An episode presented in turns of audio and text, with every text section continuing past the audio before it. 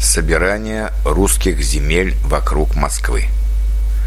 Продолжаем цикл «Страницы русской истории». Сегодня поговорим о постепенном собирании русских земель вокруг Москвы и образовании великорусского государства.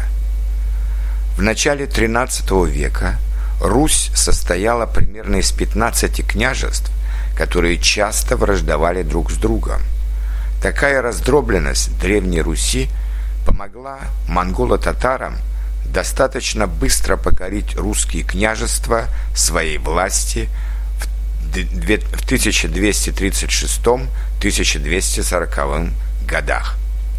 Само существование Руси как независимого государства, а тем более борьба с монголо-татарским игом невозможна была бы без объединения русских земель.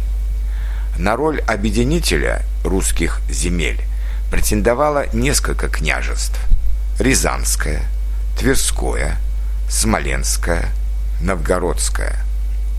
Но Смоленское и Новгородские княжества находились у западной границы русских земель и подвергались частым нападениям немецких, шведских, литовских и польских отрядов – а Рязанское княжество находилось в опасной близости от Золотой Орды, поэтому реальная борьба за центр объединения русских земель происходила между тверскими и московскими князьями. Эта междуусобная борьба продолжалась почти 200 лет и в конце концов закончилась победой московских князей. Москва впервые упоминается в летописи 1147 году, когда Владимирский князь Юрий Долгорукий приказал построить небольшую крепость на берегу реки Москва. Само название реки говорит о том, что когда-то здесь жили финно-угорские племена. Сравните Москва, Нева в Санкт-Петербурге, Нарва, пограничная река между Россией и Эстонией. Москва означает «низкая вода», болотная вода. И действительно, в бассейне реки Москвы много низменностей и болот. Новый город, возникший на семи холмах среди густых лесов, начал так быстро развиваться, что уже в конце XIII века Владимирский князь перенес сюда свою резиденцию из Владимира, а затем и митрополит Русской Православной Церкви – перенес под Москву в Сергиев Посад свою резиденцию. Леса и болота вокруг Москвы представляли собой достаточно серьезную преграду при наступлении на город. Объединение русских княжеств вокруг Москвы проходило в разных формах.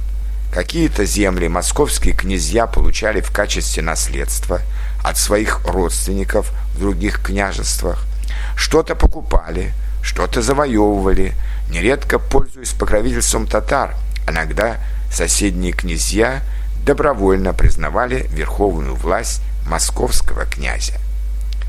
В то же время следует сказать, что Москва сумела объединить лишь половину русских княжеств, входящих когда-то в единое государство Русь с центром в Киеве.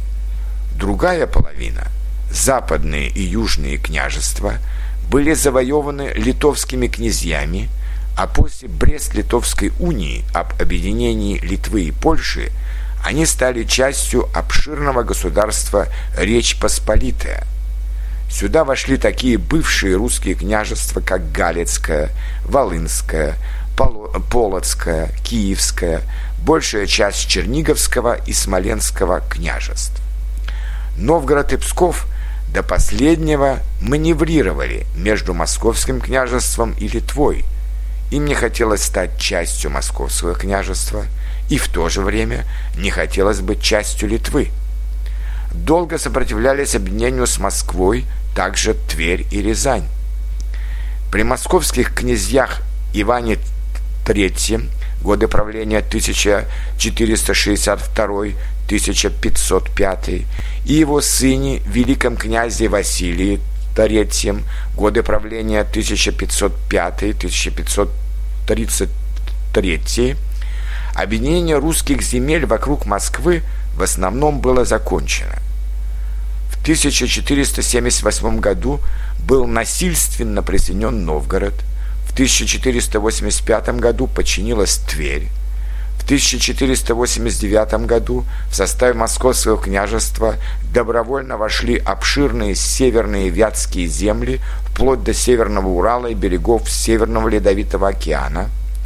В 1510 году Москва присоединила Псков, в 1514 году отвоевала у литовцев Смоленск, а в 1521 году к Москве присоединилось Рязанское княжество.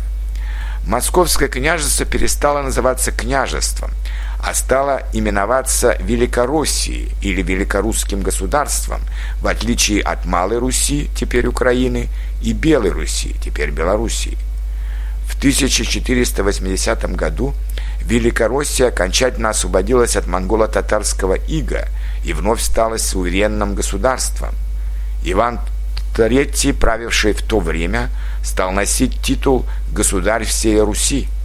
Более того, овдовевший Иван III женился на племяннице последнего византийского императора Софии Палеолог.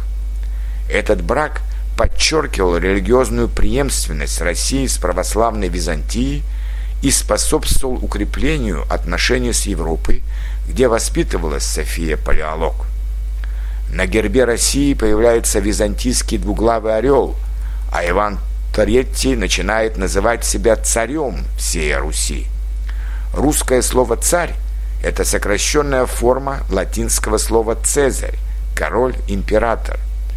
В конце 15 века укрепляется Кремль, там строятся два главных русских собора – Успенский и Богоявленский, а также знаменитая Грановитая палата – над Убранцев собором работают знаменитые русские художники Феофан Грек и его ученик Андрей Рублев, а работы в Кремле ведут лучшие архитекторы и каменщики из Италии, поэтому московский Кремль похож на некоторые итальянские города.